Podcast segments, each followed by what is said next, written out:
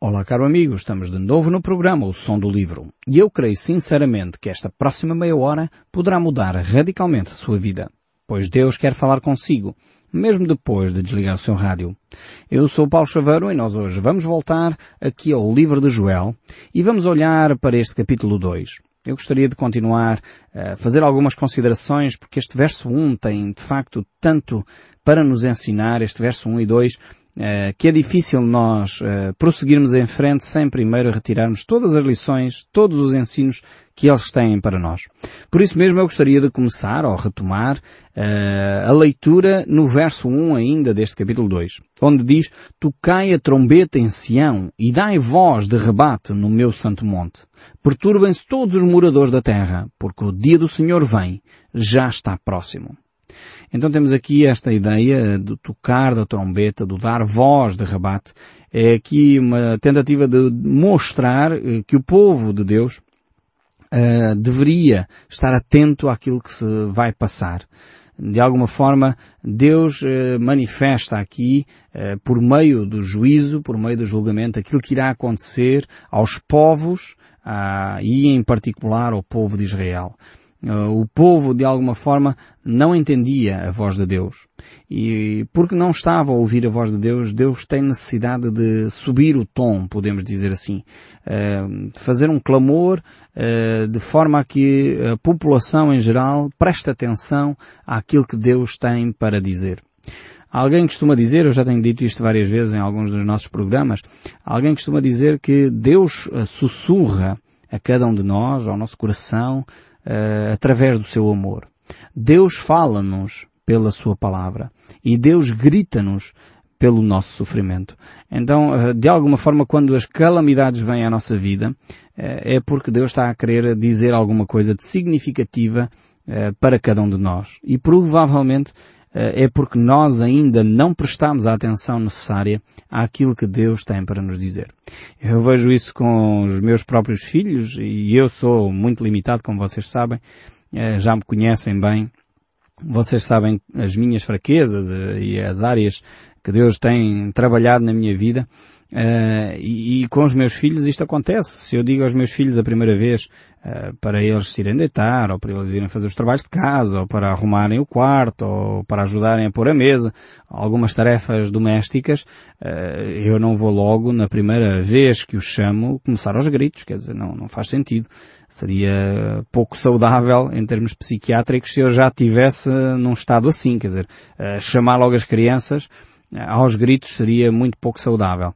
Eh, no entanto, se eu chamo uma vez, duas vezes, três vezes, e vamos imaginar que os meus filhos eram muito desobedientes, coisa que não são, mas uh, vamos imaginar que, eles eram muito desobedientes, e, e, eu começava a falar quatro, cinco, seis, sete, oito, nove, dez vezes, quer dizer, já preciso ter uma paciência de santo para aturar uma criança que dez vezes nós chamamos para fazer alguma coisa e ele não fez, quer dizer e seria pouco, pouco sábio da nossa parte como educadores se a segunda ou terceira vez se ele não faz, não tomarmos uma atitude tranquila, calma, mas de corrigir esse, esse comportamento. Aqui é só um à parte. Uh, mas, no entanto, uh, nós próprios, seres humanos, que somos falíveis, que temos dificuldades em muitas áreas, temos, estamos a aprender ainda a lidar com as nossas ansiedades, com as nossas angústias, com os nossos com a nossa irritabilidade, eh, nós próprios verificamos que a primeira vez que chamamos alguém a atenção não chamamos logo com maus modos, nem a gritar. Muitas vezes isso acontece à quarta, quinta, sexta vez. Eh, Deus eh, conosco vai subindo também o tom de voz quando nós, à primeira, à segunda, à terceira, à quarta e às vezes à milionésima vez, não ouvimos aquilo que Deus tem para dizer. O que eu tenho visto aqui nas palavras uh, das Escrituras, na Bíblia, é, enquanto algumas pessoas olham para estes livros da Bíblia e dizem Deus, Deus é um Deus uh, terrível, vejam bem as calamidades que Deus permitiu, as guerras e não sei quê, uh, e veem um Deus terrível nas Escrituras, eu simplesmente consigo olhar e ver um Deus amoroso, um Deus paciente. Às vezes sabem porque é que nós vemos um Deus terrível nas Escrituras. Uh, eu vou-vos contar porque é, que, porque é que nós vemos um Deus terrível. É que nós não conseguimos ver entre uma página da Bíblia e a outra uh, as centenas de anos que passam uh, nesses relatos bíblicos. Em muitos casos, que é o caso aqui, no caso de Judá, levou mais de duas ou três gerações até Deus tomar uma medida. Portanto, vejam bem a paciência. Não é um dia ou dois. Não estamos a falar de um ano. Eu não sei se você é casado ou não, não é? Uh, ou se você tem filhos, mas uh, nas relações familiares é onde nós vemos melhor quem nós somos. Não é? Porque no trabalho a gente até consegue pôr umas máscaras e até conseguimos ser polidos. Alguns, não é? Conseguem ter assim uma atitude mais ou menos uh, equilibrada e socialmente aceita. Em casa é que nós revelamos quem nós somos na realidade. Uh, e muitas vezes lá em casa não temos paciência para nada, não é? A nossa esposa diz qualquer coisa e nós, pumba, disparamos logo e damos logo um grito, e, ou os nossos filhos fazem qualquer coisa e nós, pumba, uh, damos logo um, o troco à mesma altura. E isso às vezes porquê? Porque nós chegamos a um ponto assim, isto já são situações de anos. O meu marido ou a minha mulher já faz isto há anos. Eu já não tenho paciência para esta situação. Portanto, e nós uh, reagimos porque há anos que determinados comportamentos se repetem. Agora Deus age, e aquilo que nós vemos aqui, Deus a agir, é, é Deus a agir após séculos. Não estamos a falar de anos, estamos a falar de séculos. De Deus tentar corrigir uh, os mesmos males nesta sociedade que era o povo uh, de Israel. E vejam bem a paciência de Deus, que espera séculos, décadas e décadas e séculos e séculos até intervir de uma forma mais uh, marcante. Deus foi chamando o povo à atenção, Deus ia tentando corrigir aqui e ali, com amor, com brandura. Mas este povo não era muito diferente de você e de mim. Era um povo com coração duro. Era, era um povo que, que não obedecia à primeira. Era um povo que achava que sabia mais que Deus. E por isso Deus chega a este ponto. Chega ao ponto de dizer, eu vou proclamar uh, de uma forma audível. Tocai as trombetas em Sião e, e dai voz de rebate, porque realmente Deus vai trazer aqui um assunto sério para ser tratado. O dia do Senhor está para chegar. E este dia é um dia onde realmente o povo vai ter que parar e perceber o que é que tem andado a fazer. É um dia de grande reflexão. É um dia de, de, de punição, é um dia de castigo. É um dia em que já não há mais alternativas, já não há mais recuo. O povo teve todas as oportunidades para fazer diferente. E chegou a um ponto uh, que já não há retorno. Já não há possibilidade de o povo voltar atrás. Uh, e eu, mais uma vez, eu acho que entendo a, a, aqui a reflexão de Deus, uh, porque creio sinceramente, na, na, minha própria vida eu vejo isto acontecer. Mais uma vez, com os meus filhos, eu dou, dou sempre este exemplo, eu espero que vocês não fiquem aborrecidos de eu estar sempre a falar destas questões. Mas é porque elas são tão vivas na minha mente que eu começo a perceber o coração de Deus. Eu sou um pai que gosto, como vocês já perceberam, muito dos meus filhos. Mas há, há determinadas coisas que eu não tolero. E uma delas é a falta de respeito, outra delas é a desobediência, e acho que qualquer pai que se preocupe minimamente com os seus filhos uh, tem estes parâmetros, não é? Agora, se eu, já aconteceu, dizer aos meus filhos, olha, vão arrumar o quarto. E eles estão na brincadeira, como crianças que são, óbvio, à primeira não ligo, segunda vez digo, olha, vão lá arrumar o quarto, está na hora, têm que arrumar o quarto. Uh, mas aqui já começa uh, a perceber que se na segunda vez eles não obedecem, então chamam uma terceira vez a atenção, mas aqui eu faço o seguinte, faço aquilo que Deus faz aqui uh, para com o povo de Israel. Avisa, cuidado, vem o dia do Senhor. Não digo por estas palavras, Deus diz aqui por estas palavras, mas eu digo, olha, é a terceira vez que o Pai vos avisa, o pai nem quer ficar irritado convosco, porque normalmente procuro, e isto é mais um daqueles segredos, esta é, como eu costumo dizer, é uma borla, uh, uh, é um daqueles segredos. Um, um pai, uma mãe nunca deve disciplinar os seus filhos irritado. Isto é uma recomendação vivamente que eu deixo aqui convosco. Nunca castigue os seus filhos quando estiver irritado. Nem permita chegar a tal ponto. E é isso que eu digo aos meus filhos. Olha, o pai já vos avisou três vezes que é para vocês arrumarem o quarto. Normalmente chamo os três, Natanael, Josias e Débora, venham cá que o pai quer falar convosco. Sento-os na sala e digo, ok, o pai já vos avisou três vezes para arrumarem o quarto. E o pai não se quer irritar convosco. A próxima vez que o pai for ao quarto e vocês não tiverem o quarto arrumado, o pai vai dar uh, uma palmada a cada um. E assim, tranquilo da vida, falo com eles num tom de voz completamente tranquilo, sereno, sem estar irritado e nem procuro me irritar. O nosso erro como educadores é permitir que os nossos filhos nos irritem. Nós não podemos deixar que isso aconteça. Por isso temos que agir antes de ficar irritados, que é para não descarregar as nossas fúrias, as nossas frustrações, e é aqui que depois se entra a violência doméstica e, e acho que deve ser punível uh, quem pratica violência contra as crianças ou contra os adultos, seja que tipo de violência for, acho muito bem que seja punível, mas a correção atempada uh, não faz mal nenhum um pai dar uma palmada a um filho. Eu sei que alguns ouvintes vão ficar escandalizados comigo, porque muitas vezes associamos uma palmada de correção à violência doméstica. E uma coisa não tem a ver com outra. Não faz mal darmos uma palmada a um filho uh, com peso, com tem medida. Uh, faz mal sim se um pai já estiver irritado ou uma mãe estiver irritada. Isso não toque no seu filho nessa altura, por favor. Uh, porque isso vai cometer coisas e vai fazer coisas provavelmente que as quais você não está preparado para depois resolver vai exercer uma violência, uma força desmedida para um ato que não é proporcional à violência que você está a imprimir. Então, não permita chegar ao ponto de você ficar irritado. E avise que vai haver consequências. E quando os meus filhos não obedecem à quarta vez depois dessa conversa, é óbvio que eu digo, ok, vocês não obedeceram, então venham cá. O que é que o pai combinou convosco? Ah, que o pai daria uma palmada se nós não fizéssemos. Vocês fizeram? Não. Então o que é que vai acontecer? Ah, nós temos que levar uma palmada. E eles já sabem. Portanto, é, é, tranquilo, levam a palmada que tiverem que levar e a seguir, como é óbvio, vão fazer o que tinham para fazer. Uh, e, e eu creio que este é o ensino que Deus nos deixa aqui também.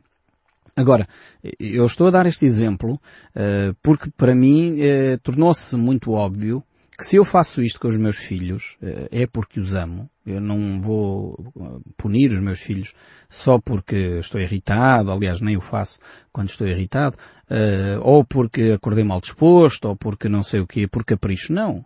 Há regras que nós estabelecemos, há concordância das duas partes que as coisas têm que ser feitas desta maneira, e quando há uma desobediência de uma das partes, há consequência dessa desobediência. E, Deus aqui faz o mesmo com o seu povo.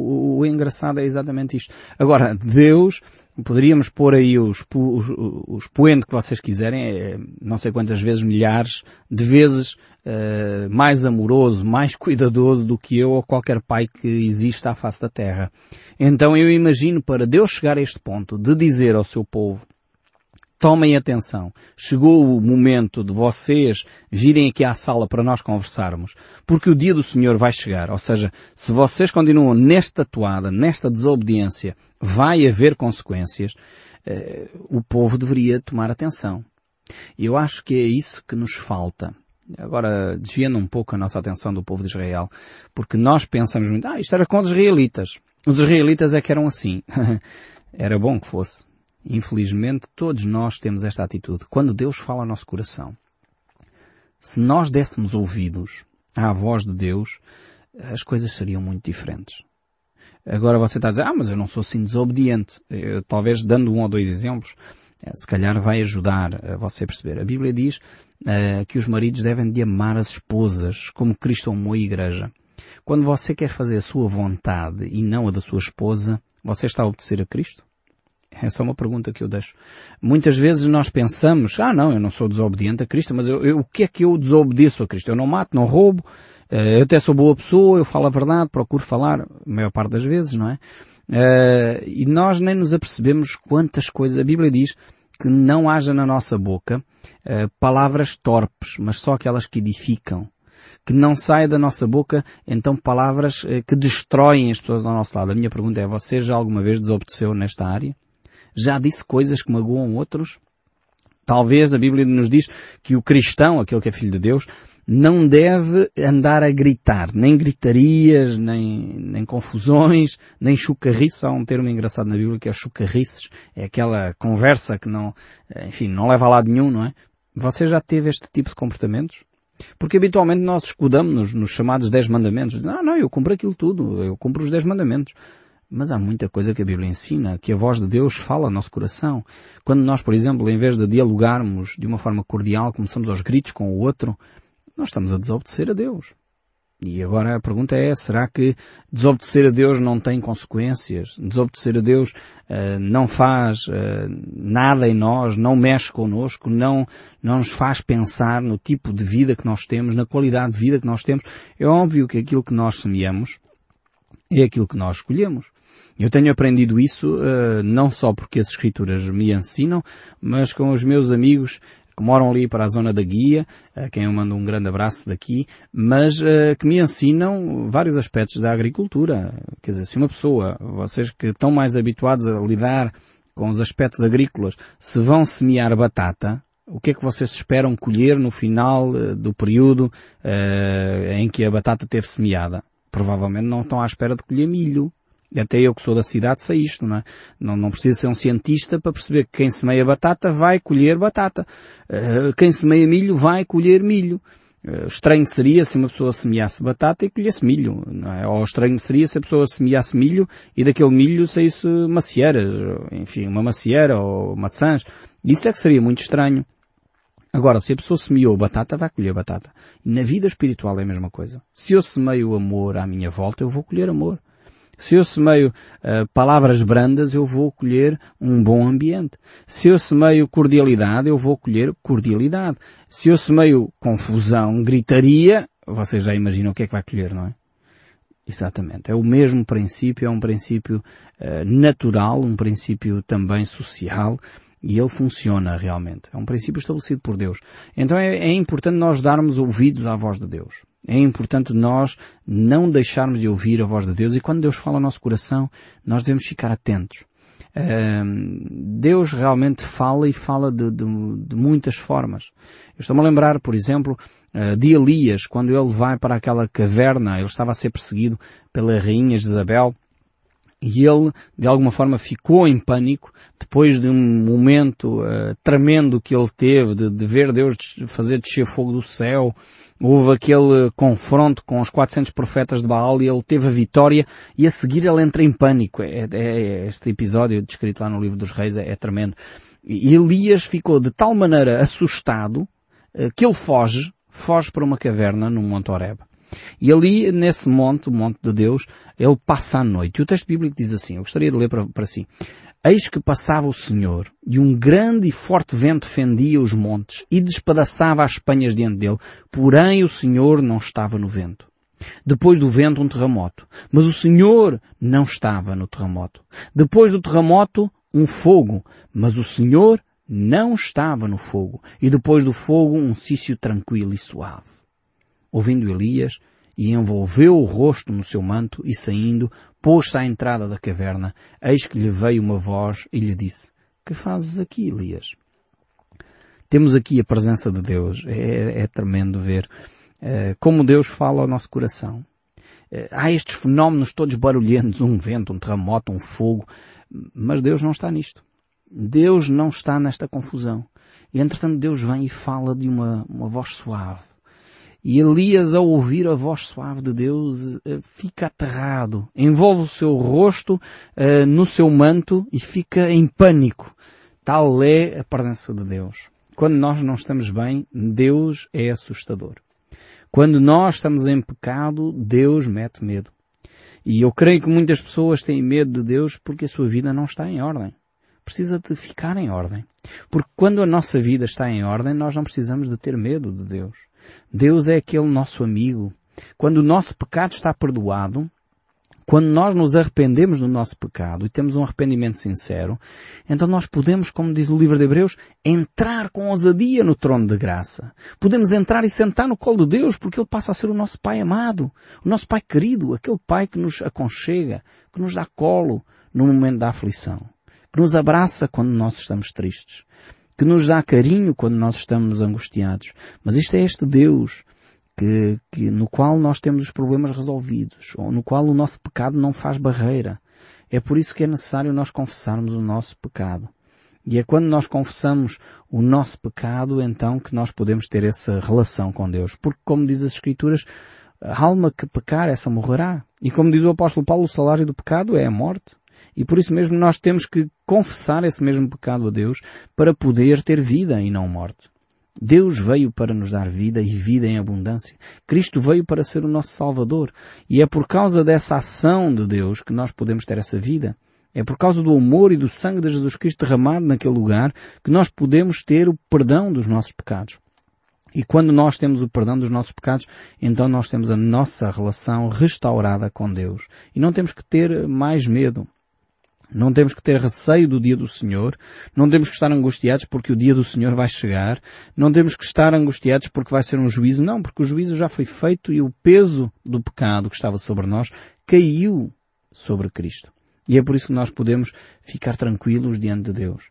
Porque dessa, dessa forma, nós podemos ver a vontade de Deus, que é boa, perfeita e agradável. E nós podemos confiar na Bíblia, porque ela é essa, é, é essa verdade de Deus inspirada para todos nós, porque ela é útil para o nosso ensino, para a nossa repreensão, para a nossa correção, para a nossa educação na justiça. E segue ainda aqui em Joel capítulo 2, verso 2, eu gostaria de concluir com esta reflexão do verso 2, diz, dia de escuridade e densas trevas, dia de nuvens e negridão.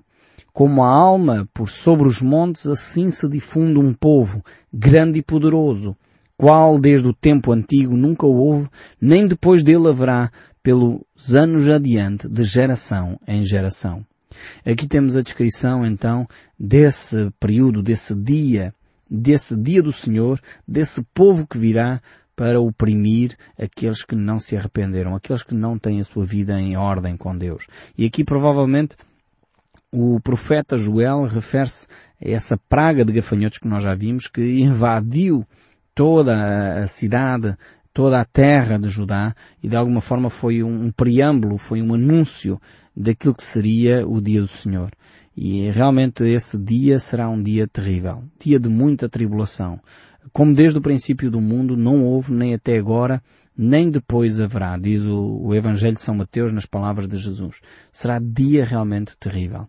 E é necessário que cada um de nós ponha a nossa alma em ordem com Deus, a nossa vida em ordem com Deus, para que possamos experimentar o outro lado deste dia do Senhor. Que é um dia de alegria, de paz, de aconchego, porque o nosso Rei virá estabelecer o seu reino entre nós. E eu espero sinceramente que este som este som que surge desta trombeta de Deus, deste clamor de Deus para a humanidade, que nós possamos aproveitar para pôr em ordem com Deus as nossas vidas. Eu espero sinceramente que este som continue a falar consigo, mesmo depois de desligar o seu rádio. Que Deus o abençoe ricamente e até ao próximo programa.